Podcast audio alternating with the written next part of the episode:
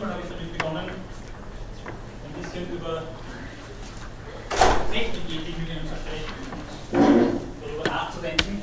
Äh, noch einmal ganz kurz die Bilderheuristik, äh, die zeigen soll, dass es sich hier um sehr unterschiedliche Bereiche handeln kann, mit denen wir es zu tun haben, auch mit sehr unterschiedlichen Fragestellungen, die bisweilen natürlich in die Medizinethik, in die Umweltethik hineinspielen, äh, die bisweilen in den Menschenrechtsdiskurs hineinspielen. Also dass es kein in sich geschlossener Bereich, so wie die Technik auch kein in sich geschlossener Bereich ist, sondern einer, der natürlich in unterschiedliche andere Bereiche hineinstrahlt. Äh, was dabei immer von besonderer Wichtigkeit zu sein scheint, ist, dass es zuallererst so ist, dass es sich um technische Neuerungen handelt, die uns vor besondere ethische Fragen stellen, zumindest hinsichtlich ihrer Brisanz. Denn dann ist es so, dass äh, gewisse Antwortmuster, gewisse Handlungsstrukturen, wir vielleicht hineinsozialisiert sind, die einer gewissen Gewohnheit entsprechen, dann anfangen ins Leere zu laufen oder uns zumindest nicht mehr hinreichend Antworten darauf zu geben scheinen, was für ethische Fragen sich stellen. Und das kann natürlich gerade, wenn es um die Technik geht und um die technischen Möglichkeiten, die vielleicht eine, eine hohe Eingriffstiefe und eine ja, auch sehr weit ausstrahlen können, zeitlich sehr weit ausstrahlen können, das kann natürlich etwas sein, was dann, was dann wirklich eine sehr hohe Brisanz hat, man dringend eine Antwort braucht wo sich die technischen Möglichkeiten natürlich auch sehr oft aufdrängen. Man möchte ja teilhaben am Fortschritt. Äh, die Forschungslandschaft ist natürlich auch so ausgerichtet, dass Erfolg sich darüber definiert, dass man Neuigkeiten auch wirklich präsentieren und anwenden kann, sodass es eben, wie es doch scheint, dazu kommt, dass es hier sehr oft dieses Wechselspiel von Affirmation von Technik und Ablehnung von Technik gibt. Beides oft auch in so eine romantisierende äh, Tendenz hineingehend, toll ist die Technik und was kann man mit der Technik nicht alles anstellen. Wie toll ist es, wenn man sich von der Technik entfernt und ein ursprüngliches, wie auch immer das aussehen soll, ein ursprüngliches, natürliches, naturbelassenes Leben führt. Ja. Und diese Ambivalenz, von der ich da gerade spreche, die den öffentlichen Diskurs zu beherrschen scheint, oder zumindest äh, ja, sehr zu prädeterminieren scheint, äh, diese Ambivalenz ist eine, die wir auch im akademischen Diskurs finden. Da habe ich das letzte Mal auch schon was dazu gesagt, da komme ich aber dann gleich nochmal kurz darauf zu sprechen in meiner kurzen Reminiszenz zum letzten Mal. Äh, die grundlegende Frage, die sich mit der Technikethik verbindet, habe ich Ihnen das letzte Mal auch schon gezeigt, haben Grundwald, finde ich, hat das, wenn auch auf den ersten Blick vielleicht etwas trivial, aber doch sehr schön und klar zum Ausdruck gebracht mit folgendem Satz, es geht um die ethische Reflexion auf die Bedingungen, Zwecke und Folgen der Entwicklung, Herstellung, Nutzung und Entsorgung von Technik. Ethische Fragestellungen da werden wir auch im Laufe der heutigen Vorlesung noch öfter darauf zu sprechen kommen, können sehr unterschiedliche Stoßrichtungen und Perspektiven einnehmen. Da kann es tatsächlich sein, dass normalerweise denkt man ja sehr oft an die Folgen von Technik, der Anwendung von Technik, oder auch vielleicht an die nicht intendierten Folgen, die sie zum Beispiel mit, äh, äh, mit der Produktion von Atommüll einstellen könnten. Also sehr oft denkt man an die Folgen, aber vielleicht sehr wenig an die Entwicklung, an die Herstellung Nutzung und Entsorgung, das ist wieder eine andere Sache. Aber an die Entwicklung und Herstellung von Technik wird bisweilen sehr wenig gedacht. Das ist ein Bereich, der vielleicht etwas unterbelichtet bleibt in den öffentlichen Diskursen, wenn es um moralische Fragen im Zusammenhang mit Technik geht. Da ist vielleicht auch noch zu berücksichtigen, auch darauf werde ich dann noch ein bisschen eingehender zu sprechen kommen, dass die Entwicklung von Technik eine ist, die natürlich anfängt bei rudimentären Körpertechniken, bei ganz einfachen Werkzeugen und sich dann natürlich bis zum heutigen Stand der Technik weiterentwickelt hat. Hans Jonas hat dann gemeint, dass er das gerade diese Erweiterungen unserer Möglichkeiten auch die Art und Weise der moralischen und moralphilosophischen Auseinandersetzung damit auf eine ja, ja, sehr eingehende Art und Weise beeinträchtigt. Mit gewissen Entwicklungen, meint er, äh, unserer Macht hat sich das Wesen menschlichen Handelns geändert. Und da Ethik es mit dem Handeln zu tun hat, muss die weitere Behauptung sein, dass die veränderte Natur menschlichen Handelns auch, die Änderung, äh, auch eine Änderung in der Ethik erforderlich macht. Hans Jonas wird dann in weiterer Folge ähm, nochmal ganz genau Augenmerk darauf legen, dass die antike, vielleicht auch mittelalterliche, vielleicht sogar noch frühneuzeitliche Ethik es mit anderen Voraussetzungen zu während die moderne und wie auch immer das zeitgenössische, vielleicht postmoderne äh, Ethik damit konfrontiert sieht, dass äh, tatsächlich also die Auswirkungen unseres technischen Handelns, das merkt Sie vielleicht schon zwischen den Zeilen, dass damit auch vielleicht die Unterscheidung von Poiesis und Praxis, die wir bei Aristoteles kennengelernt haben, diese klare Unterscheidung von Herstellen und Handeln dann anfängt brüchig zu werden. Weil es tatsächlich so ist, dass uns einerseits eine Verfügungsgewalt durch die Technik anheimgestellt wird, aber andererseits sich die Technik dann beständig ihrer letzten Verfügung, zumindest in gewissen Situationen und in gewissen Hinsichten, zu entziehen scheint. Und wie gesagt, darauf werde ich dann noch etwas ausführlicher zu sprechen. Ähm, auf diese Folie habe ich Ihnen das letzte Mal schon gezeigt. Maurice Merleau-Ponty war der Ansicht, dass beim Menschen alles natürlich und hergestellt zugleich sei. Dass in unserer leiblichen Existenz es zwar sehr wohl Sinn macht, zu unterscheiden, äh, was wir als natürlich oder vielleicht irgendwie urwüchsig bezeichnen können und was wir als technisch zugerichtet, technisch zumindest beeinflusst bezeichnen können. Das aber voneinander radikal abzutrennen und zu sagen, es gibt einen natürlichen Körper an sich, der dann irgendwann einmal auf diese oder jene Art und Weise technisch zugerichtet worden ist, das macht keinen Sinn. Weil schon in die ursprünglichste Entwicklung schon in die Anfänge der individuellen Ontogenese äh, technische Errungenschaften hineinspielen. Von den unterschiedlichsten Einflüssen kultureller Art und Weise, von, von der Gabe von Medikamenten angefangen bis hin zu, Entschuldigung,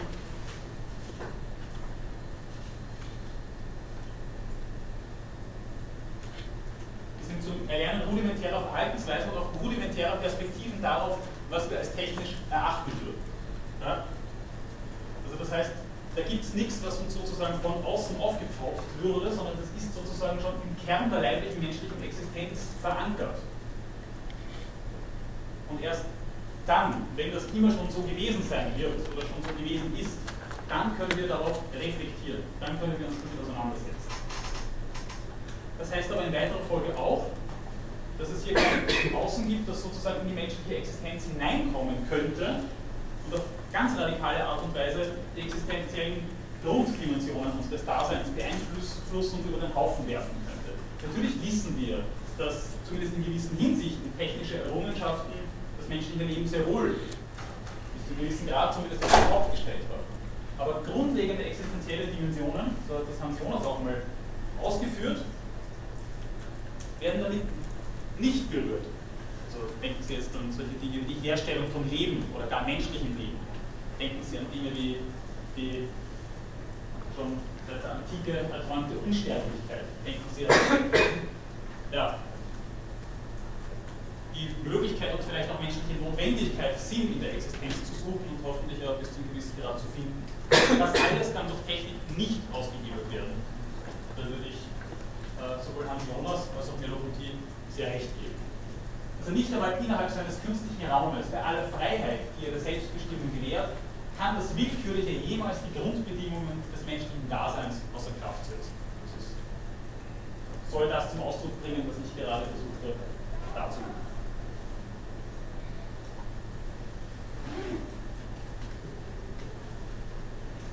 Trotz dieser Beschränkung ist es so, dass, wie ich es vorhin schon angedeutet habe, äh, die Technik als etwas,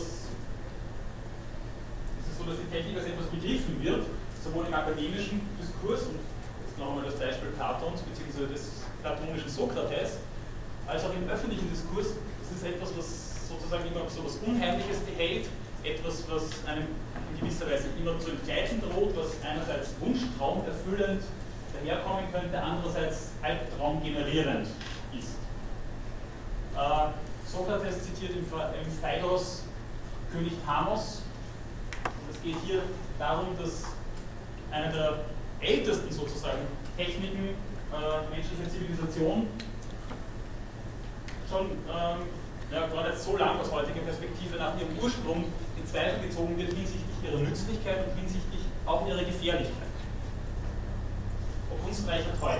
Ein anderer ist fähig, die Werkzeuge der Kunst zu erzeugen, ein anderer wieder zu beurteilen, welches Los von Schaden und Nutzen sie denen erteilen, die sie gebrauchen werden. Diese grundlegende Ambivalenz, diese Ambivalenz wird hier eigentlich schon in Richtung einer ja, zumindest rudimentären Ablehnung äh, interpretiert und, und, hat einfach schon diese, diese Schlagseite. Denn wer dies lernt, dem pflanzt es durch Vernachlässigung des Gedächtnisses Vergesslichkeit in die Seele, weil im Vertrauen auf die Schrift von außen her durch fremde Zeichen nicht von innen her aus sich selbst die Erinnerung schöpft. Also hier schon finden wir dieses, dieses Bild, dieses Sujet, dass äh, Technik einerseits natürlich etwas ist, das einen unmittelbar unterstützen kann, aber andererseits uns in unseren Kompetenzen sozusagen äh, auch zum Nachteil gereichen kann. Dass es eben so ist, dass dadurch unsere eigenen Kompetenzen noch einmal unterwandert werden. Und wir vergesslich werden. Äh, das kennt man sowieso aus zeitgenössischen Unterhaltungen, wenn man im Zug oder in der U-Bahn sitzt. Ich merke, man keine Telefonnummer mehr. Seit ein Handy habe, habe ich das alles nur mehr eingespeichert. Und, aber die Frage ist, was das wirklich mit unserem Lernvermögen und was das wirklich mit unserem Gedächtnis macht und ob es etwas Fundamentales macht oder auch nicht. Also das ist Frage, die Platon schon stellt und die man heute in der Straßenbahn mannigfaltig und mannigfach wiederholt äh, hört. Und dazu ist die Frage, so wie ich es vorhin schon angedeutet habe, ob der Nutzen dieser Technik tatsächlich einer ist, der dem entspricht, was sie auf den ersten Blick verheißt. Wer also glaubt, seine Kunst in Buchstaben zu hinterlassen und wer sie wieder aufnimmt, als ob etwas Klares und Festes aus Buchstaben zu gewinnen sei, der strotzte vor Einfall. Der sich einbildete, die geschriebenen Reden bedeuteten noch irgendetwas mehr, als den schon Wissenden an das zu erinnern, wovon das Geschriebene handelt. Natürlich im Hintergrund wieder die Anamnesis-Lehre, äh, die Platon ja unter anderem in der Politeia äh, auch lang und breit verhandelt wird. Also grundsätzlich ist es so, dass die Technik etwas ist, was sozusagen auch ohne ihre, ihre verständige Verwendung, auch ohne die verständige Reaktualisierung des dahinterliegenden Sinnes sozusagen sinnlos bleibt. Äh, ähnliche Überlegungen finden sich in der Philosophie bis ins 20. Jahrhundert hinein. Hans-Georg Gadamer hat in Wahrheit und Methode auch gemeint, äh, dass das Lesen und Wiederlesen von Texten etwas ist, was etwas nicht nur reaktualisiert, sondern sozusagen auch wiedergegeben muss und dass der Text an sich etwas schlechthinig, das Gedächtniszitat, etwas schlechthinig Totes ist, was sozusagen neu zum Leben erweckt werden muss, vor dem Hintergrund des heutigen Verständnisses, der heutigen Perspektive. Also das funktioniert sowieso nicht, sozusagen, was man sich von der Schrift ursprünglich erhoffen würde, nämlich dass man tatsächlich seine eigenen Anschauungen festhalten und weitergeben immer ist es jemand, der aus einer bestimmten Perspektive liest. Jemand, der aus einer bestimmten Perspektive sich dieser Technik des Lesens und Schreibens bedient. Und das sind jetzt natürlich nur sehr rudimentäre und einfache Beispiele für das, was mit Technik eben auch gemeint sein kann. Soviel nun zu den etwas zurückhaltenderen Positionen innerhalb der Philosophie hinsichtlich der Möglichkeiten, die uns die Technik eröffnen kann. Die weit weniger zurückhaltende Perspektive finden wir natürlich vor allem äh, mit der beginnenden Neuzeit und diesem sehr, sehr, aus heutiger Perspektive fast schon naiv, aber diesem sehr, sehr großen äh, Fortschrittsoptimismus, der sich eingestellt hat zu einer Zeit, die mit der Renaissance beginnt und dann tatsächlich also einiges an, an Revolutionären äh, entwickelt wird. Das Novum Organon Scientiarum von Francis Bacon ist natürlich jetzt nicht die Erfindung moderner Technik oder die Erfindung der Anschauungen zur modernen Technik, aber ist ein ja, ganz bestimmt ein Kulminationspunkt hinsichtlich der modernen Anschauungen zur Technik, wo es früher ist. Aber Schlagwörter, die uns heute sozusagen ja, ständig implizit schon fast begleiten und dort einer Erwähnung werden dürfen, finden sich in diesem Buch zum allerersten Mal. Knowledge is Power, das Wissen ist Macht. Dieses Verfügen über Natur, Verfügen über die eigene Existenz, Verfügen auch über die Existenz außer mir. Das ist ein Sujet, das Sie natürlich im Bios Theoretikos oder in dieser äh, Begrifflichkeit der Vita Contemplativa nicht verbirgt. Ja, das verbindet sich damit natürlich ganz schlecht. Ja, das aristotelische Organon soll hier sozusagen mit einer Gegenschrift äh, konfrontiert werden. Commanding Nature by Being, das Paradigma der Naturbeherrschung, die auch mit der Entzauberung, wie es so schön unschön immer heißt, die auch mit der Entzauberung der Natur assoziiert wird. Ja? Commanding Nature by Being. Ja? Und auch Begrifflichkeiten wie das Physical Law, also das Naturgesetz, tauchen in dieser Schrift zum ersten Mal auf. Ähm, Francis Bacon war der Ansicht, dass wir aufgrund unserer wissenschaftlich-technischen Errungenschaften es wirklich schaffen könnten, uns, heute würde man wahrscheinlich sagen, im Sinne einer wissenschaftlichen Weltanschauung, so wie das der logische Positivismus dann bezeichnet hat, dass wir uns Kraft dieser Möglichkeiten tatsächlich von allen Formen der Vorurteile, von allen Formen eines Restmythizismus verabschieden können.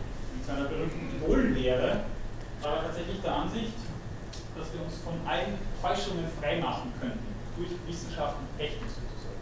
Etwas, woran wir heute wahrscheinlich so nicht mehr glauben würden oder nur noch eingeschränkt glauben würden. Aber das ist etwas, was wir bis ins 19., beginnende 20. Jahrhundert hinein finden, dass Wissenschaft und Technik sozusagen als Allheilmittel für die menschliche Existenz verstanden worden sind. Noch John Stuart Mill hat in seiner Grundlegung des Utilitarismus gemeint, dass gegenwärtig, also in seiner Zeit gegenwärtig 95% aller Menschen im Unglück leben, 1920 so, so drückt das aus, äh, dann sagt er, aber das wird sich in wenigen Jahrzehnten ändern lassen, aufgrund unserer wissenschaftlichen technischen Errungenschaften. Das wird gar nicht lang dauern, es sei denn, wir sind auf dem Kopf gefallen oder so irrational, dass wir uns dessen bedienen würden, das wird gar nicht lang dauern, dann wird das gehen. Wo just kommt, also im 19. Jahrhundert von einer wissenschaftlichen Weltanschauung von einer wissenschaftlichen und natürlich damit auch in einzelnen technisierten Welt geträumt, die es tatsächlich möglich macht, äh, die menschliche Existenz zu äh, So. Kommt in 10 Minuten wieder. Sie müssen. Ja. ja zuerst denken nicht. Aber in 10 Minuten reden wir noch. So. Ähm, so, jetzt habe ich nur den Faden kurz verloren. Aber auf jeden Fall, also Fortschritts- und auch Technikgläubigkeit ist etwas, äh, was in Neuzeit sozusagen wie ein, wie ein, wie ein Schatten begleitet. Und durchaus würde ich auch meinen, bis ins 21. Jahrhundert hinein. Äh, die Errungenschaften der ersten beiden, oder nicht, ich hoffe nicht der ersten, sondern der, der beiden Weltkriege, ähm, die Errungenschaften der beiden Weltkriege haben vielleicht die Anschauung zum äh, moralischen Problem des Technischen vielleicht äh, noch einmal auf eine gewisse Art und Weise gedreht und eine neue Perspektive darauf eröffnet, was mit Technik alles möglich ist. Spätestens seit der Atombombe wissen wir, dass wir mit Technik tatsächlich den ganzen Planeten in die Luft jagen können. Ähm, aber dennoch ist es so, dass es immer noch als eine, ja, als zumindest die, grundlegende Möglichkeit eines Allheilmittels angesehen wird, zumindest immer wieder mal im öffentlichen Diskurs.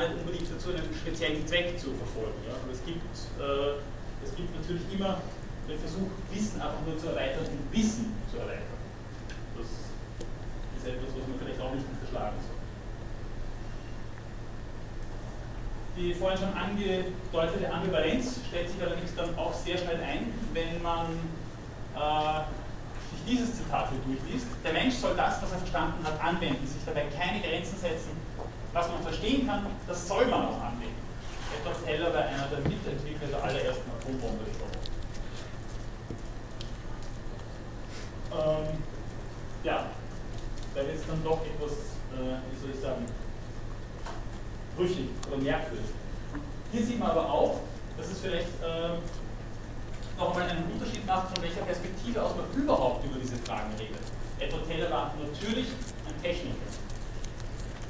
Ähm, die Frage ist eben, inwieweit man sich zur Technik als Technik in Distanz setzen muss, um über diese Fragen sinnvoll nachdenken zu können und dann vielleicht auch Lösungsansätze dafür formulieren zu können. Was jetzt nicht heißt, dass jemand, der in die Technik involviert ist, dafür nicht kompetent sein kann, sondern die Frage ist, was für eine Nähe und auch Distanz braucht es dazu überhaupt. Ja? Ein anderes Beispiel.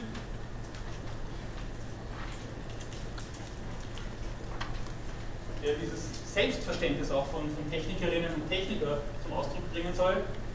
Der Verein der deutschen Ingenieure hat in seinen Satzungen folgenden Passus.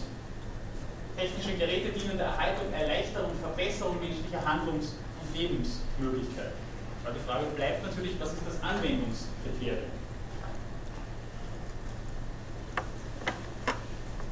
Zu diesem Verhältnis von äh, Involviertheit und Distanziertheit möchte ich Ihnen gerne jetzt eine kurze Passage aus einer Rede von Theodor Adorno vorlesen, der sich genau mit dem auseinandergesetzt hat und darin eigentlich jetzt weniger eine Frage gesehen hat, die man dann auch auf die eine oder andere Art und Weise Beantwortung damit lösen könnte, sondern der darin eine grundlegende Aporie gesehen hat, die äh, dazu führt, dass wir uns mit dieser Frage eben vielleicht auch immer wieder beschäftigen werden müssen.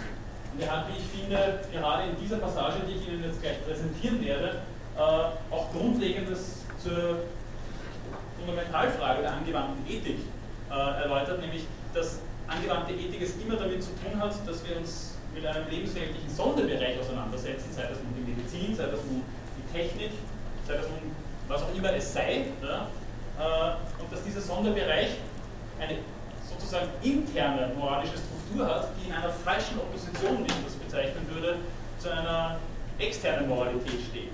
Denn natürlich gibt es dann bestimmte Perspektiven, auch bestimmte moralische Verantwortlichkeiten, die man sozusagen nur dann hat, wenn man innerhalb dieser Perspektive bleibt.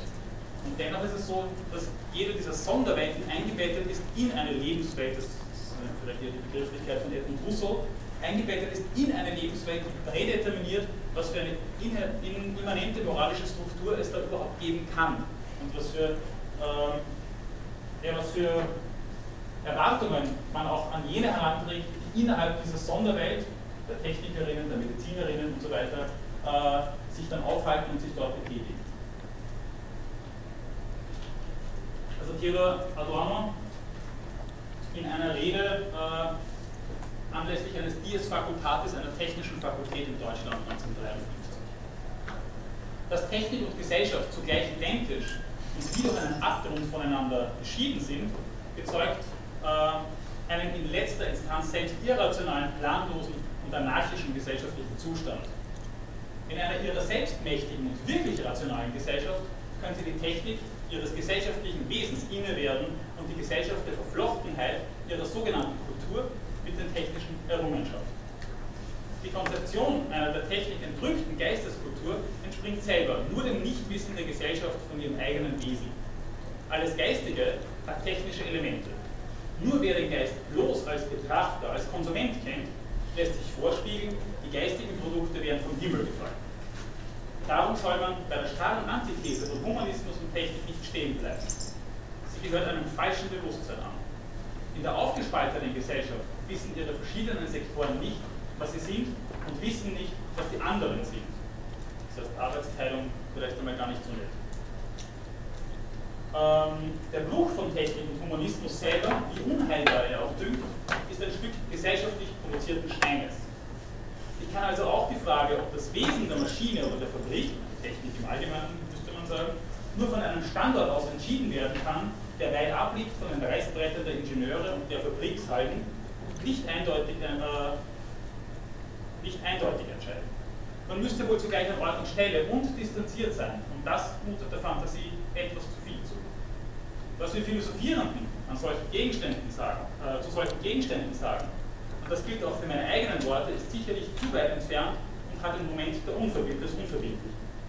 Umgekehrt ist das, was Sie selber darüber denken, und da redet er jetzt gerade die äh, Technikerinnen und Techniker an, ähnlich wie die Ansichten der Künstler über ihre Werke oftmals zu befangen, äh, im Nahen und zu unreflektiert. Ein Rezept gibt es nicht und selbst die bestgemeinten Vorschläge stoßen auf Grenzen, die des mangelnden Sachverständnisses derer, die sich für Humanisten halten und der mangelnden Zeit oft auch einer gewissen Unwilligkeit und eines gewissen Misstrauens auf der Seite der Technik. Sie sind geneigt zu denken, dass nicht nach verdinglichten Normen verläuft, sondern das verdinglichte Bewusstsein zur Kritik stellt, für Wagen und Phrasen aufzuhalten. Mir wird es scheinen, dass am ehesten noch die Selbstbesinnung der Technik auf ihre Arbeit weiterhilft und dass der Beitrag, den wir anderen zu leisten haben, nicht der ist, dass wir ihnen von außen und oben her mit Philosophien der Technik aufwarten, über diesen Grund oftmals nur lächeln, sondern äh, dass wir mit unseren begrifflichen Mitteln versuchen, sie zu solcher Selbstbesinnung zu veranlassen.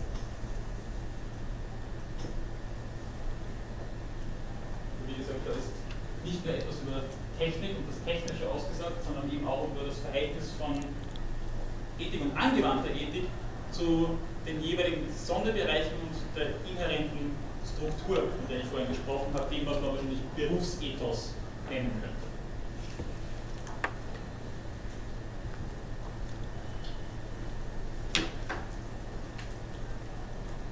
Dieser Frage nach einer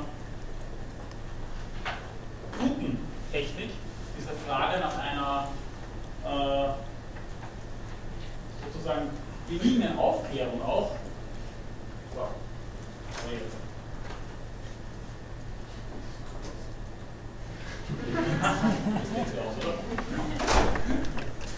äh, diese Frage nach, nach einer guten Technisierung äh, schließt sich dann das an, was man vielleicht als das landläufigste aller Technikverständnisse äh, bezeichnen könnte, nämlich die sogenannte Neutralitätsthese die auch noch einmal von Karl Jaspers formuliert. Technik ist an sich weder gut noch böse, aber zum Guten und Bösen zu gebrauchen.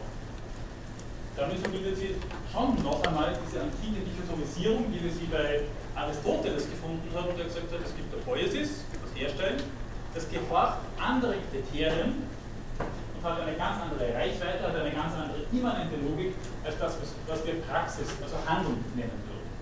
Ja? Werde dann später nochmal ganz kurz darauf zurückkommen. Äh, aber Technik ist an sich weder gut noch böse. Entweder es funktioniert ordentlich oder es funktioniert nicht ordentlich. Das, die Maschine ist sozusagen richtig, sowohl in ihrer Herstellung, also in ihrem Gebrauch. Äh, Wenn es um die, um die bloße technische Anwendung davon geht, ja, also wenn man den Hammer nicht auf den Daumen draufhaut, dann habe ich es richtig gemacht? Das hat mit Gut und Böse aber noch nichts zu tun. Ja? Gut und Böse ist eine, eine, eine Sache, die sozusagen dann erst in einem weiteren Schritt, unter Anführungszeichen, von außen dazu kommt. Also, wie diese vielleicht etwas sehr flapsige Heuristik zum Ausdruck bringen sollte, äh, kommt immer darauf an, was er drin macht. Ja? Links gut, rechts nicht so gut. Ähm, aber dann ist eben die Frage, was ist dann der Techniker eigentlich?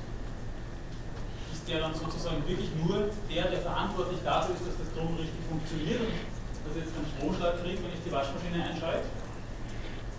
Ist das tatsächlich so voneinander abzutrennen? Oder wie geht das? Und jetzt noch einmal ganz kurz aus derselben Rede von Theodor Adorno eine Passage, die sich damit auseinandersetzt. Nur ein paar Worte zur Frage der Verantwortung der Technik wenn man dazu etwas anderes beisteuern will als, als Phrasen, so muss man von der realen Situation ausgehen.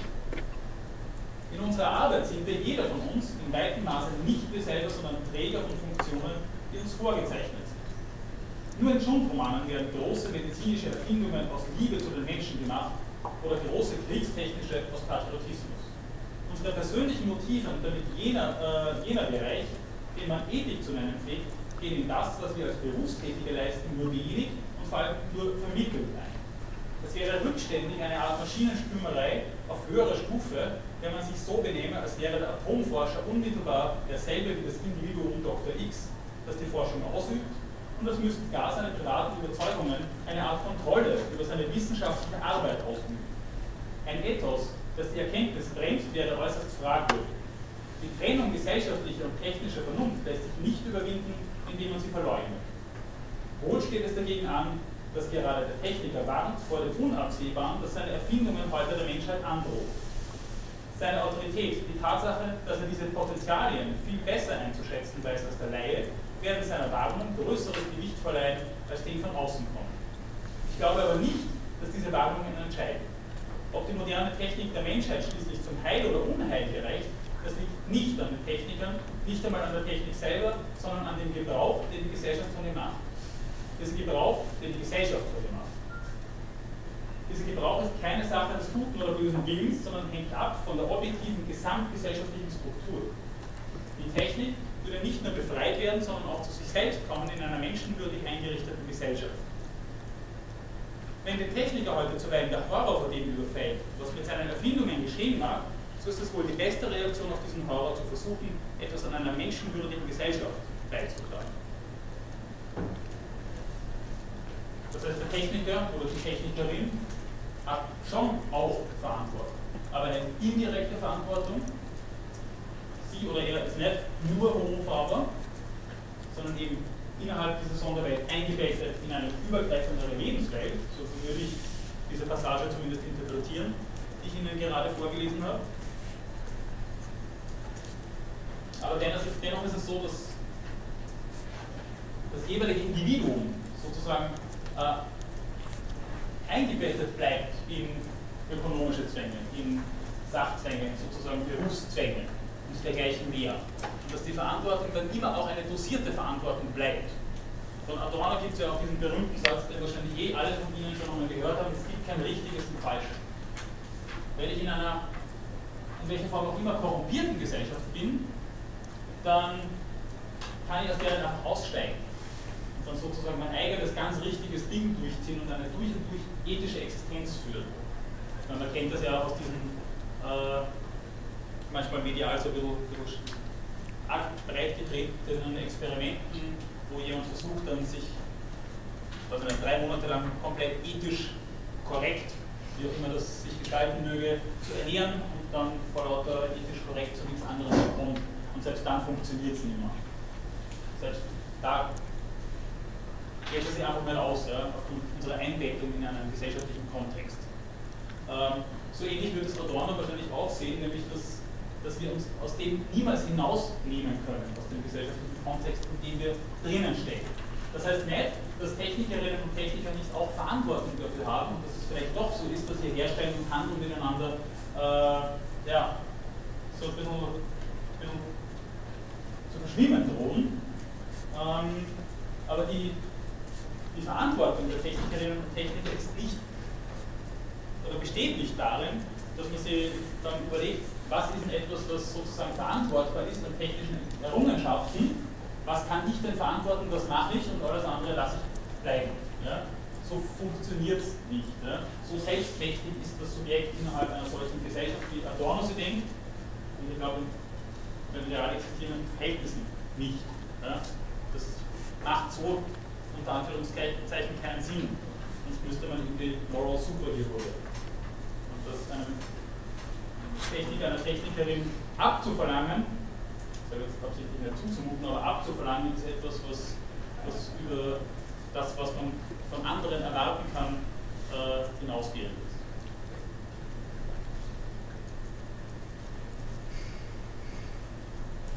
Hans Jonas, das habe ich vorhin schon angedeutet, Meinung, dass das mit der Neutralitätsthese sowieso schon längst nicht mehr funktioniert. Für Hans Jonas, habe ich vorhin schon angedeutet, wie gesagt, war die vormoderne Technik definitiv noch neutral. Da war es wirklich so, dass völlig klar war, dass die Auswirkungen dessen, was ich an technischen Errungenschaften einsetze, äh, absehbar sind. Weil natürlich kann ich aus Ungeschicklichkeit oder aufgrund eines blöden Zufalles auch dann Schaden anrichten, aber das ist etwas, was sozusagen Lonanet ist und was man, was man sowieso in Kauf nimmt, in allen seinen Tätigkeiten, in allen seinen Handlungen, in allen seinen Unterlassungen auch. Ja? Äh, das heißt, traditionelle Ethik durfte insofern auch anthropozentrisch bleiben. Äh, bezogen auf das Subjekt sozusagen, sagen auch das anwendet und vielleicht auch auf die Mitsubjekte, dass man mit äh, antiken technischen Errungenschaften den Planeten in die Luft jagt, das ist sowieso nicht denkbar gewesen. Ne? Insofern ist es eben, ähm, konnte es eben auch dabei bleiben. Dabei war auch der Mensch selbst nicht oder nur sehr, sehr eingeschränkt Gegenstand der Technik, so wie auch die Natur nur sehr, sehr eingeschränkt Gegenstand von Technik werden konnte. So zumindest Hans Jonas ganz empirisch überzeugend ist das natürlich nicht, weil man auch weiß, dass schon in sehr frühen Zeiten, auch in vormodernen Zeiten, äh, menschliches Handeln durchaus auch enorme Umweltschäden anrichten konnte. Also zum Beispiel der kroatische Karst äh, deswegen äh, so, ein, so, eine, so eine wunderschöne Gebirgs- und, und Steinwüste, äh, sondern deswegen, weil es von den Römern und später von den Venezianern als abgeholzt, erodiert worden, äh, abgeholzt worden ist, dann erodiert ist und erst einfach so ausschaut, wie es ausschaut auch keine naturwüchsig so entstandene Landschaft. Insofern funktioniert das vielleicht so, äh, wie es äh, Hans Jonas hier darstellt, auch nicht. Aber was natürlich schon auch äh, äh, von Relevanz und sicher auch von einer gewissen Richtigkeit ist, das Beispiel, das ich gerade gebracht habe, äh, spricht vielleicht schon ein bisschen auch dagegen, aber wohl und übel war kein Gegenstand entfernter Planung, sondern auf die Gegenwart bezogen oder zumindest auf auf einen recht absehbaren zeitlichen Horizont bezogen. Das, was mit der Technik angestellt werden konnte, war zuallermeist äh, etwas, was tatsächlich also die absehbare Zeit betrifft und nicht vielleicht noch die über, über, übernächste Generation, wenn man zum Beispiel ein Atom unter Anführungszeichen Endkühllager ist. Das ist etwas, was, äh, was mit der antiken oder mit der vormodernen Technik so tatsächlich nicht denkbar war.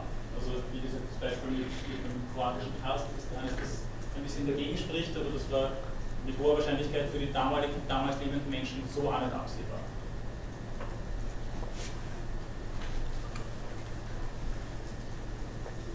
So, jetzt noch der Vollständigkeit halber, es gibt natürlich nicht nur, das ist Adorno ein, ein etwas, erscheint Adorno in einem etwas anderen Licht, aber es gibt natürlich nicht nur die These der malignen Aufklärung und Technisierung äh, begegnen.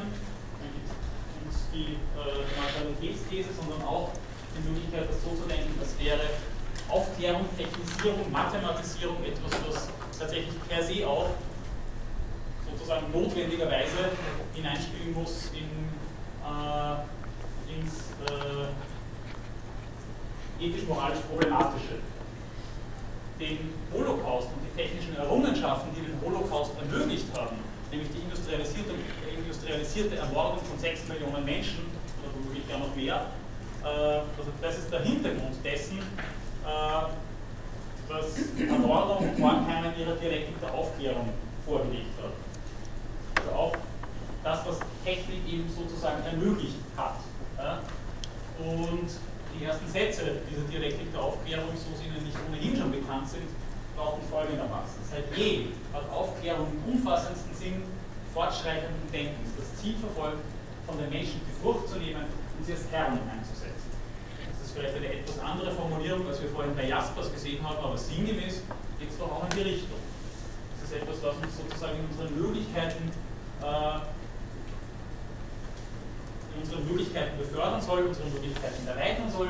Das soll uns davon entbinden, ja, die Not der Arbeit ständig kosten zu müssen. So, aber die vollends aufgeklärte Erde strahlt im Zeichen triumphalen Unheils. Das Programm der Aufklärung war die Entzauberung der Welt. Sie wollte die Mythen auflösen und Einbildung durch Wissen stürzen. Aber das, was dabei wirklich rausgekommen ist, ist die umfassendste Barbarei überhaupt, so Adorno und Horkheimer 1945, weil sie das verfasst haben, 1944 glaube ich das, äh, also nur diese technischen Errungenschaften haben es möglich gemacht, Menschen auf so eine radikale Art und Weise zu verdinglichen, zu entmenschlichen, äh, wie es im Holocaust geschehen ist. Und nur diese technischen Errungenschaften äh, bis hin zu den Gaskammern, bis hin zu den, zu den Verbrennungsöfen, bis hin zu dieser ganzen Logistik, die dahinter gesteckt werden muss, äh, diesen Massenmord zu begehen, das alles, das alles war eben nur dadurch möglich, dass solche, solche, äh, so eine Technisierung hat stattfinden können.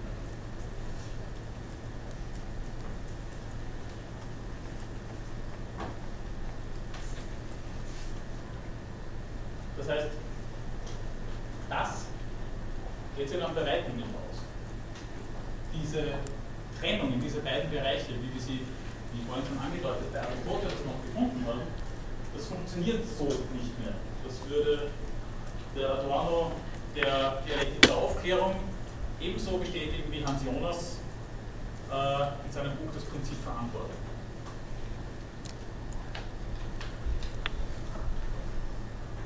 Sie können sich sehr wahrscheinlich ohnehin daran erinnern, aber trotzdem noch einmal kurz zur Reminiszenz. Die Technik, die Kunstfertigkeit, von der auch das Wort Technik natürlich sich ableitet, funktioniert in einer Kriteriologie von Reversibilität. Wenn das was technisch zugerichtet wird, das kann ich dann auch sozusagen äh, von dieser technischen Zurichtung wieder entbinden, zumindest im weitesten Sinne. Das ist wiederholbar, kann ich nochmal machen, dann ist es sozusagen genau das gleiche noch einmal, zumindest in der Logik der Technik, der Herstellung. Das Ganze ist einigermaßen leicht lernbar. Natürlich, wenn es komplex wird, dann nicht mehr ganz so leicht, aber es ist etwas, was man jemandem zeigen kann, was man jemandem vorführen kann dann kann man sich auch ganz leicht anschauen, ob das dann geglückt ist oder nicht, ob man es richtig oder falsch gemacht hat. Während das Handeln, die praktische Klugheit, also die Phronesis, äh, damit zu tun hat, dass etwas irreversibel ist. Man jemanden äh, eine saftige Watschen auflegt, dann kann man sich nachher dafür entschuldigen, aber das wird natürlich nicht ungeschehen, sondern dann kann man halt nur sagen, okay, gut, ich nehme die Entschuldigung an, dann nicht, das ist singulär,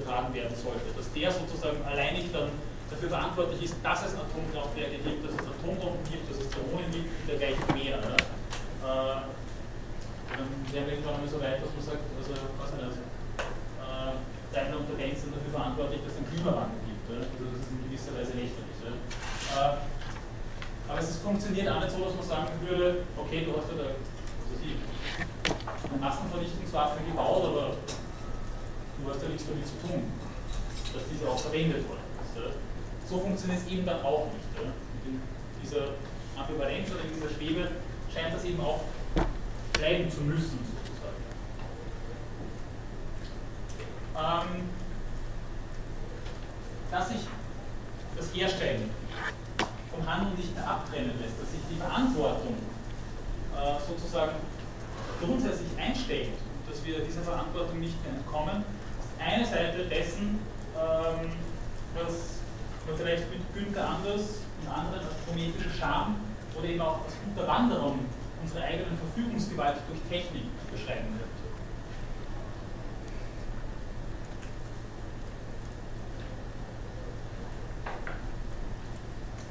Das zweite, was sich damit nämlich verbindet, ist,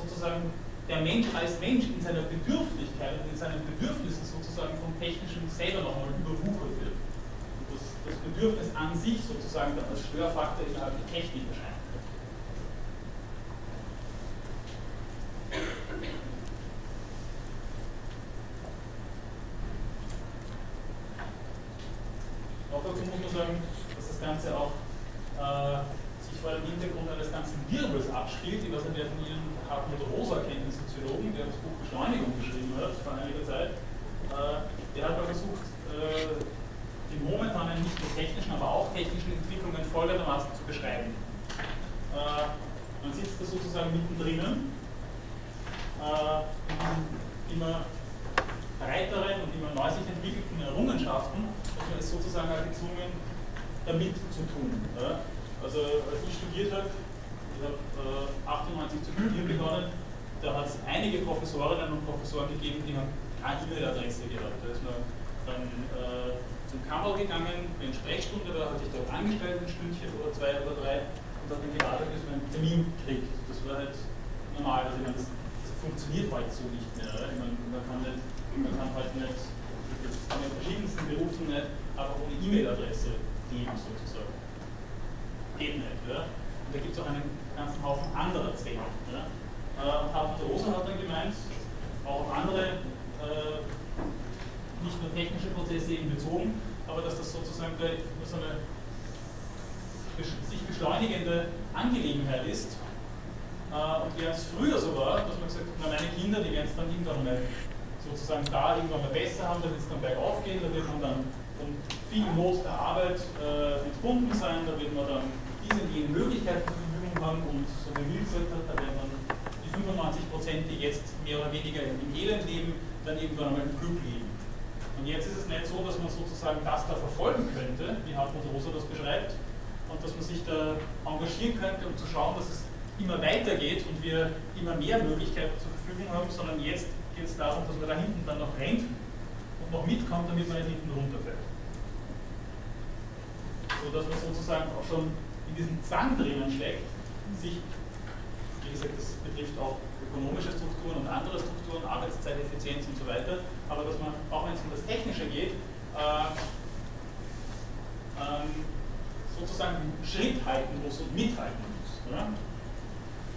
Ähm, drückt sich eben auch, wie ich meinen würde, in diesem Zitat von Hans Jonas aus, der dann sagt, das schon Geschaffene erzwingt äh, deren immer neuen Einsatz seiner Erhaltung und weiteren Entwicklung belohnt sich mit vermehrten Erfolgen, der wieder zu dem gebieterischen Anspruch beiträgt. Ja? Dann muss man, muss man, soll man, nicht nur darf man und kann man mitmachen, sozusagen. Das bleibt einem sozusagen nicht erspart. Und dann erst in einem sozusagen zweiten Schritt kann man sich dann auch mit den sich stellenden moralischen Fragen auseinandersetzen. Dabei ist es so, dass die Technikfolgenabschätzung und nicht die Entwicklung von Technik äh, und die Bedingungen des Entstehens sozusagen äh, im Zentrum der meisten ethischen Erwägungen stehen. Ja? Also Hans Jonas ist nur eines von sehr, sehr vielen Beispielen ähm, innerhalb der Philosophie, die es äh, damit zu tun haben, dass die Technik Folgen als das eigentlich moralisch Relevante beschrieben werden. Das in gewissen Widerspruch auch, wie ich meinen würde, steht zu dem, was ich vorher im Zusammenhang mit Adorno äh, zum Ausdruck gebracht habe. Äh, denn da geht es tatsächlich schon auch darum, und das betrifft durchaus auch Jonas, würde ich meinen, dass der Fokus dann eben auf das Technik oder auf den Bereich der Technik gelegt wird und man dann sagt, ja, was, was, das, was ihr da macht, was hat das dann bei uns in der Lebenswelt für Auswirkungen? So, als könnte man das irgendwie voneinander abkoppeln und dann käme das Technische von außen in die Lebenswelt hinein. Aber ich habe jetzt eh schon in unterschiedlichen Zusammenhängen gemeint, dass das so wahrscheinlich nicht funktionieren. Aber das Prinzip Verantwortung, vorher schon erwähnt habe, wäre sozusagen ein Paradebeispiel dafür, dass es darum geht, sich in erster Linie auf die Folgen von Technikentwicklung und von Technikanwendung zu konzentrieren, wenn es moralisch und auch moralphilosophische Auseinandersetzungen geht. Und ich würde schon meinen, dass auch die öffentlichen Debatten die Debatten in den relevanten Institutionen sehr oft so laufen. Ja? Also es gibt da zum Beispiel Institute für Technikfolgenabschätzung, die heißen auch so. Ja? Also das, sowas existiert tatsächlich.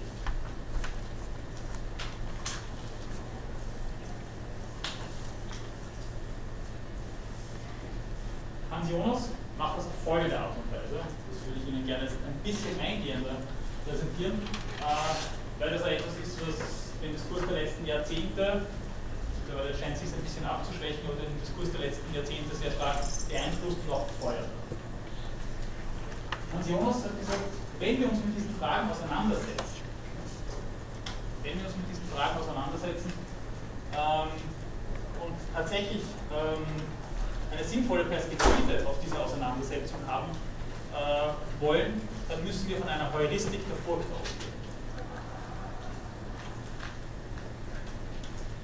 Was, kurz einmal so in den Raum hineingefragt, was würden Sie unter einer Heuristik der Furcht verstehen?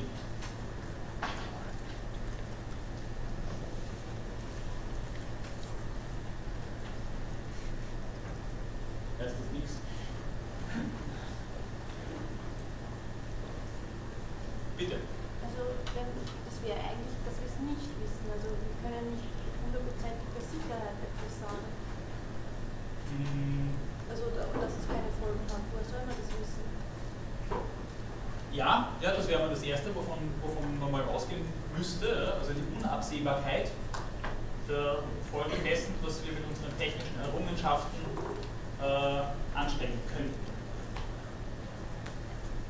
Das wäre der erste Punkt. Der zweite wäre dann, äh, sozusagen, wenn wir das nicht wissen, dann müssten wir sozusagen die inverse Figur eines Indubio Pro bedienen, nämlich Indubio Contra.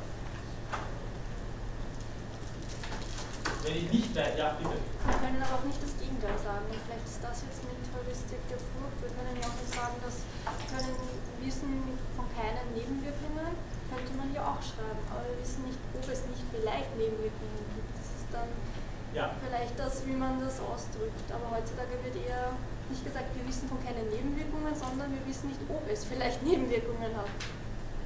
Ja, ja. ja.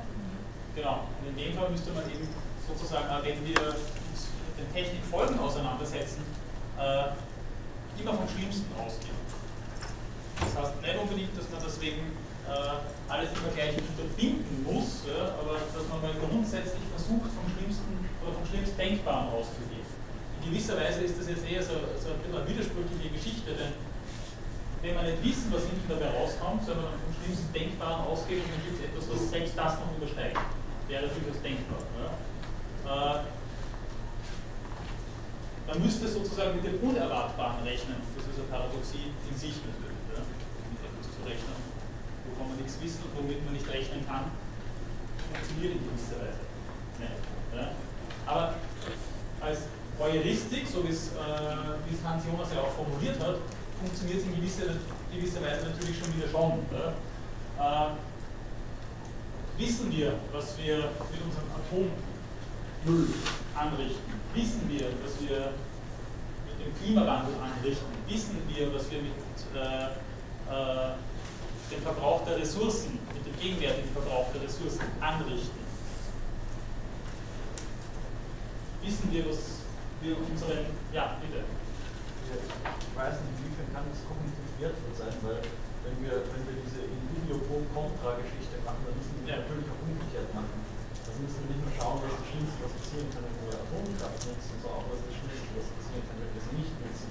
Das könnte dann zum Beispiel vielleicht weniger offensichtlich sein, dass uns bestimmte Handlungsspielräume im Management für diesen Planeten verschlossen bleiben.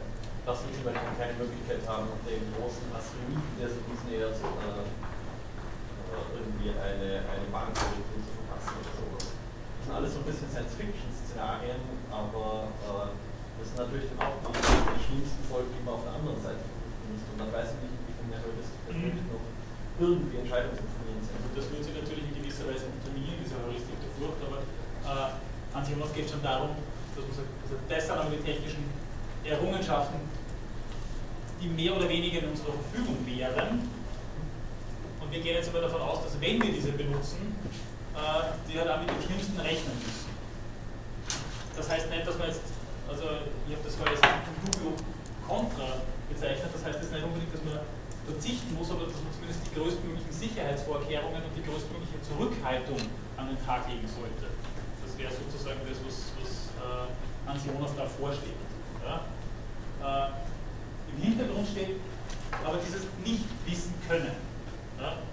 Das, heißt, das ist das, was, was die moderne Technik, wie Hans Jonas das versucht zu beschreiben, auch tatsächlich von der antiken oder vormodernen Technik radikal unterscheidet. Ja? Wir wissen es heute wir können es heute in einem ganz strengen Sinne nicht mehr wissen. Ja? Ich habe vorher gesagt, ja, natürlich kann ich zwar linke Hände haben, ich weiß, wovon ich rede, äh, natürlich könnte ich äh, könnte etwas Unvorhergesehenes passieren, wenn ich nur einen Hammer verwende. Ja? Klar, ja? Aber das ist damit nicht gemeint. Ja? Gemeint ist, dass es, dass es wirklich in einem radikalen Sinne undenkbar bleiben könnte, was ich da anrichte. Ja nur, nur vielleicht ein, ein, besseres Beispiel, das ich gerade gewählt habe, äh, wenn es um Gentechnik geht. Äh, es ist ja ein, ein relativ, relativ naheliegendes Risiko, dass, dass, dass äh, sehr, sehr verheerende äh, Epidemien geben kann, Pandemien geben kann, äh, wie, keine Ahnung, die spanische Grippe oder so etwas, die einerseits äh, hoch ansteckend und andererseits äh, einfach sehr schnell zum Tod sind. Ähm, und ich meine, die, die Technik, auf die wir setzen müssten, wenn wir mit so einem Risiko umgehen wollen, äh, die wäre ja äh, ähnlich in irgendeiner Form. Das muss ich halt jetzt zwingend, wenn man könnte so. so naja, ich meine, Antikörperforschung muss und Produktion funktioniert ja. Man müsste Hyperantibiotika in die Scheiße, weil das vielleicht auch nicht so möglich Ja, aber tatsächlich die Frage, ja, wie man, aber Hans Jonas sagt ja nicht, dass man das, dass man das oder vorher eh schon angedeutet, aber wir machen es gleich mit der nächsten Slide. Hans Jonas sagt ja nicht, man, soll jetzt dann völlig darauf verzichten, oder? sondern tatsächlich die größtmögliche Zurückhaltung an den Tag legen. Und bei solchen Sachen, da weiß man ja, dass dann sofort auch eine Abwägung mit ins Spiel hineinkommt, die halt nicht nur mit der Heuristik der Furcht zu tun hat, sondern auch mit den, mit den Möglichkeiten, sich dann einstellen. Oder? Wir werden jetzt nicht äh, aufhören, was weiß ich, Antibiotika auch weiterhin zu verwenden, äh, nur weil wir wissen, dass damit ordentlicher Unsinn betrieben werden kann dass wir damit vielleicht auch künftige Generationen sehr beeinträchtigen können, wenn, wenn wir halt alle weitläufige Antibiotikaresistenzen da haben. Ähm, er sagt ja auch, obwohl die Heuristik der, der, der Furcht gewiss nicht das letzte Wort auf der Suche nach dem Guten ist, wie auch dem Guten in der Verwendung der Technik, so ist sie doch ein hochnützliches erstes Wort und sollte zum vollen ihrer Leistung genutzt werden in einem Gebiet, und so wenige Worte ungesucht gewährt werden. Und so wenige Worte ungesucht gewährt werden und deswegen äh, Hans Jonas natürlich in gewisser Weise auch gesehen hat, was Hartmut Rosa da gesehen hat oder was er Günther Anders in seiner Antiquiertheit des Menschen gesehen hat, nämlich dass die Technik natürlich immer in gewisser Weise anfängt zu enteignen. Und äh, es immer auch so ist, dass sie zwar zu unserem Nutzen da sein soll, aber dass sie halt dann unsere Existenz gewisser Art und Weise dann auch eine Art so betrifft, dass, äh, dass wir uns ihrer auch nicht mehr erwehren können, so wie es jetzt eh schon mehrfach äh, versucht habe darzustellen. Äh, es folgt aus dieser Heuristik der Furcht, aus dieser Heuristik der Furcht folgt tatsächlich so etwas wie ein kategorischer Imperativ,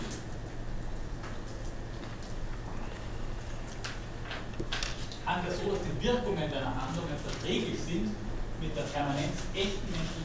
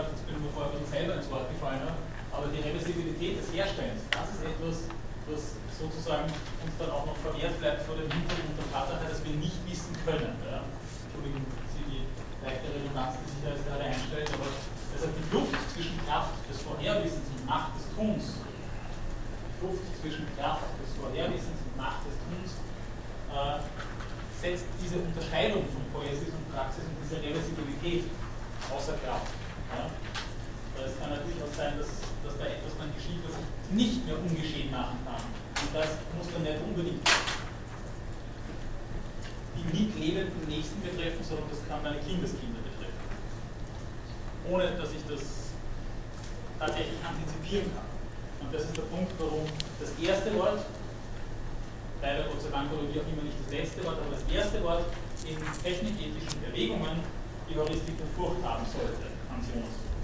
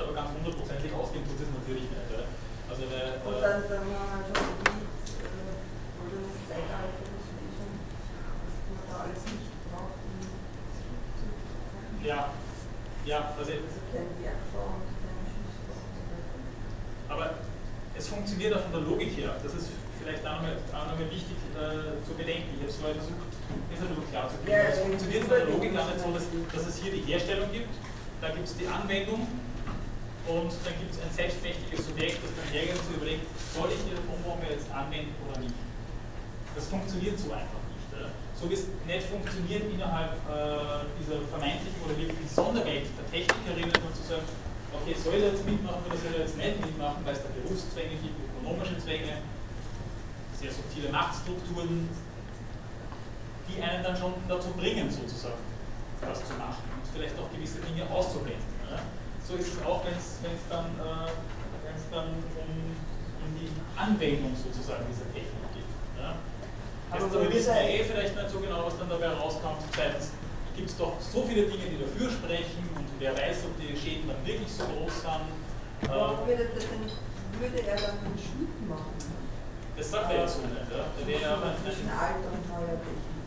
Ähm, den, Schnitt macht er tatsächlich mit dem Zeithorizont der sich mit den, mit den neuen technischen Errungenschaften verbindet. Äh, so etwas wie ein Atommüll, das hat der Aristoteles nicht gemacht. Man tatsächlich sehr leicht attestieren, davon kann man nichts wissen. Jonas würde sagen, also die Reichweite, die zeitliche Reichweite der technischen Errungenschaften, das ist es, was es ausmacht, dass es unübersichtlich wird, dass man nicht wissen können, was von dabei rauskommt.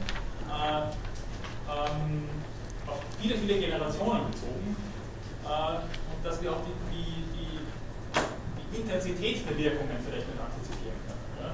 Dass wir wirklich nicht genau wissen, was dann hinten dabei rauskommt und ob es nicht vielleicht doch so ist, ist ja auch wirklich denkbar, dass mit dem jetzt produzierten Atommüll dann tatsächlich ein Konflikt mit der Permanenz echten menschlichen Lebens entsteht, so wie Hans Jonas das denkt. Ja? Aber übrigens vielleicht auch eine Spur weniger. Kurzer Einschub sogenannte negative Utilitarismus, der es auch mit der Folgenabschätzung zu tun hat. Äh, zwei unter anderem Protagonisten wären etwa Karl Popper oder Günter Rothol, würde die ganze Sache etwas anders angehen. Sie würden das Ganze negativistisch deuten und nicht sagen, es geht um die Permanenz echten menschlichen Lebens, von der wir vielleicht eh nicht so genau wissen, was das eigentlich ist. Äh, aber so wissen wir, dass so ziemlich alles, was wir tun, äh, in gewisser Weise auch negative Folgen zeitigen kann. Denken Sie an Albert Schweitzers Spaziergang im Wald, das ist auch ein Massaker. Äh, vielleicht sollten wir uns damit zufrieden geben, dass wir das kleinste Leid der kleinsten Zahl befördern.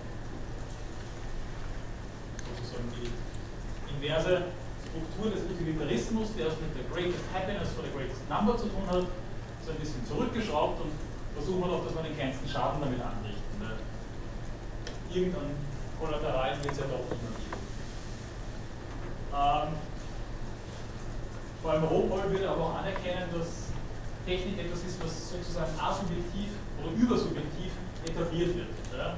Der wird schon auch anerkennen, dass ich ja vorher gesagt habe, dass wir uns nicht als autonome Subjekte unabhängig von dem Kontext, in dem wir leben, dafür entscheiden, die Atombombe zu bauen oder nicht zu bauen und die Atombombe dann über Hiroshima oder Nagasaki abzuwerfen oder nicht abzuwerfen.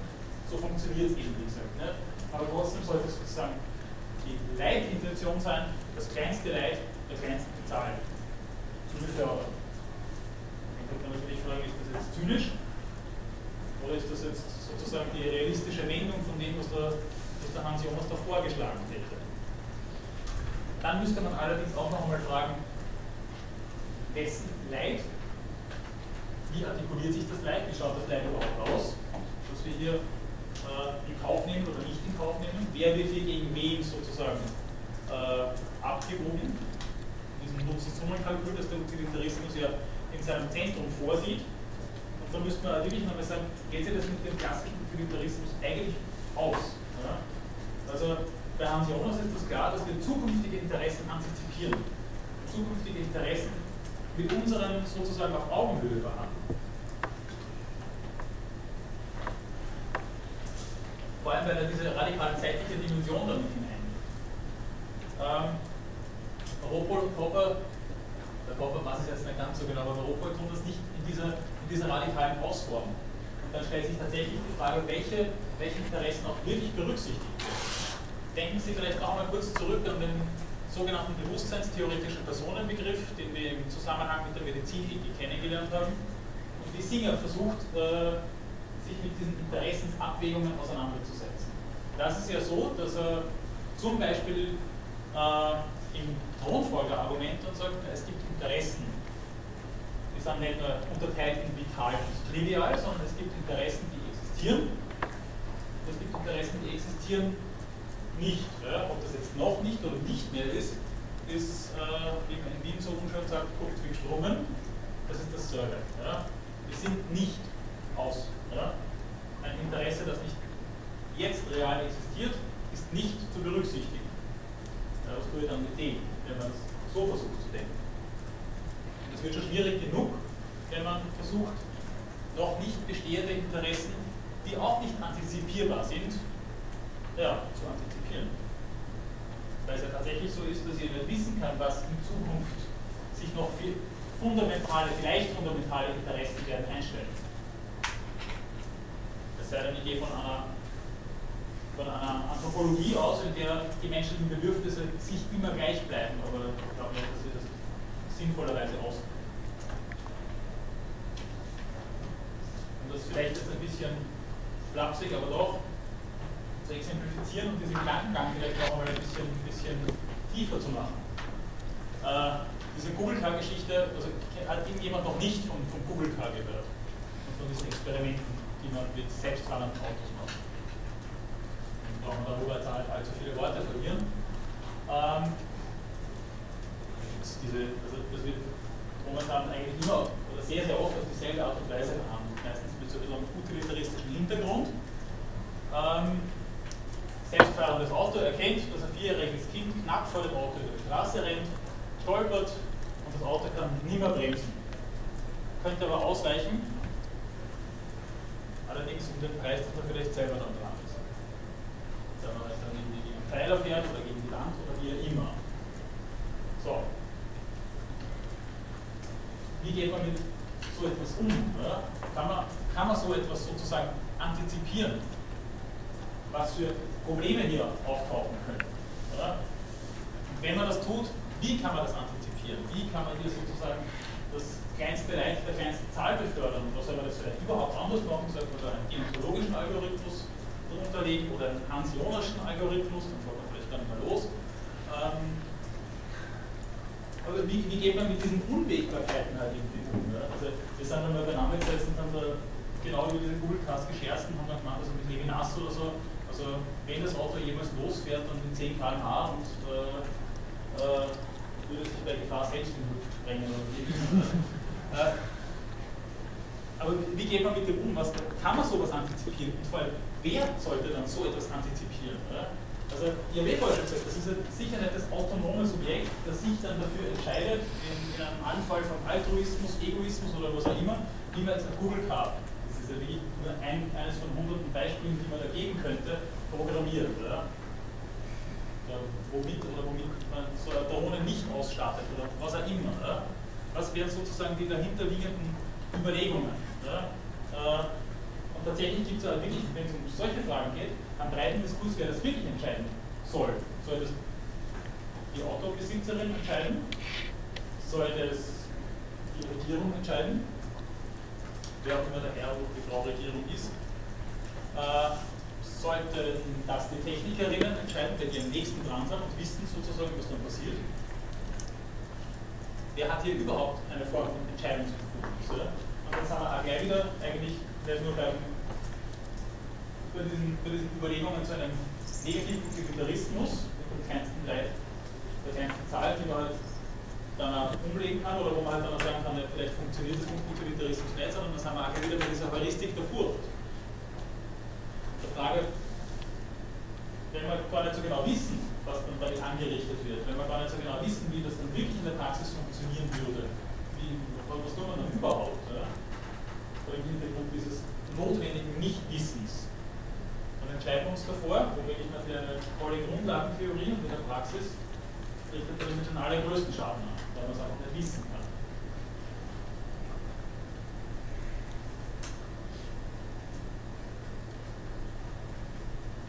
Gut, das war nur so eine ganz kurze Exemplifizierung dessen, wie man mit diesen Fragen umgehen könnte oder nicht umgehen könnte. Äh, das habe ich vorher in der Beantwortung der Frage des Kollegen äh, dieses Slide sowieso schon vorweggenommen, nämlich dass das mit der echten äh, Existenz menschlichen Lebens es damit zu tun hat, dass Interessen berücksichtigt werden, auch wenn sie nicht aktuell vorliegen und dass Verantwortlichkeit als Gegenstand der Verantwortung wahrgenommen wird. Wie ich vorhin äh, schon angedeutet habe oder eigentlich schon erklärt habe, und werden wir uns damit jetzt nicht mehr länger auseinandersetzen.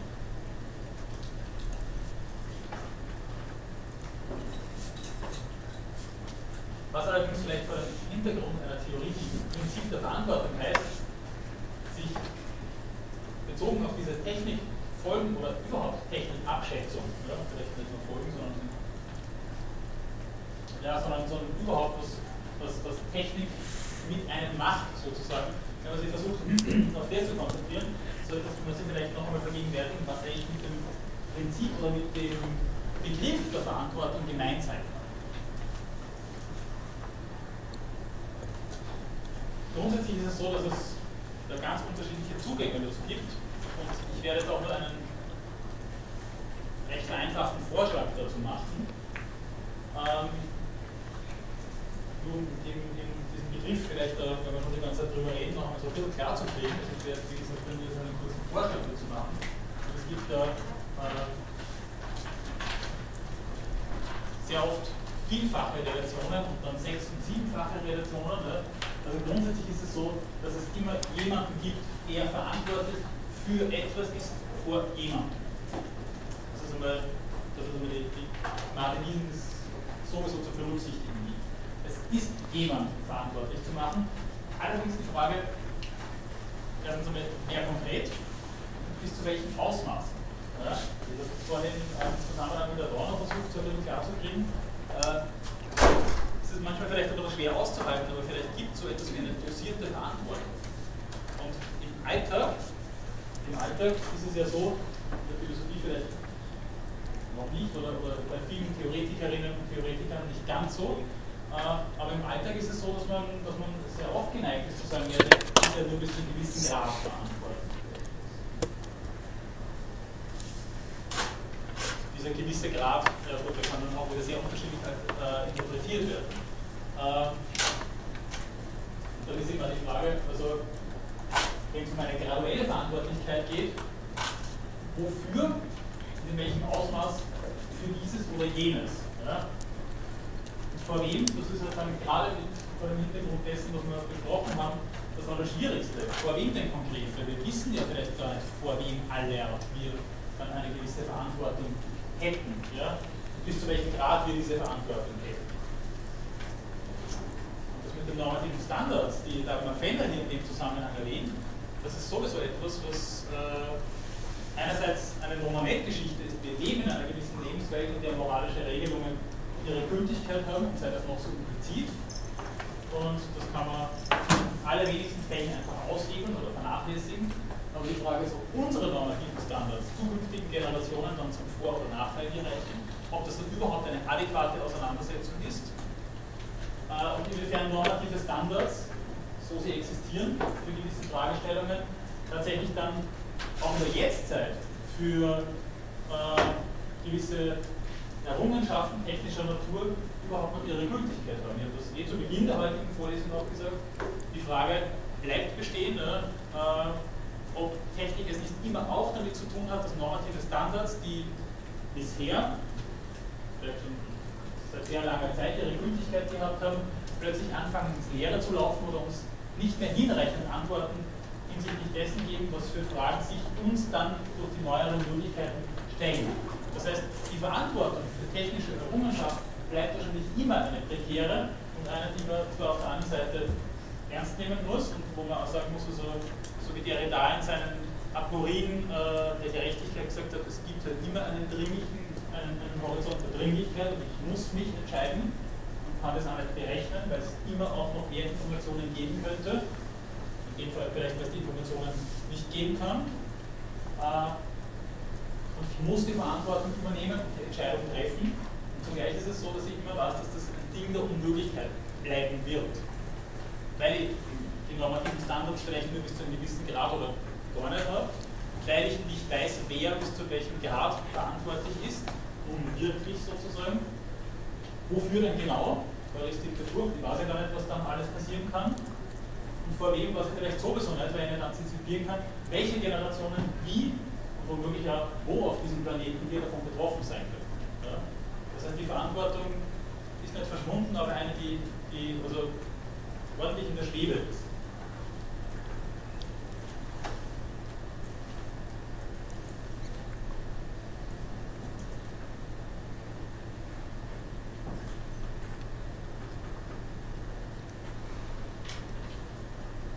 ganz kurz auf diese Mehrfrage eingehend, das mit den Technikerinnen, haben wir vorher eh schon gesagt. Ähm,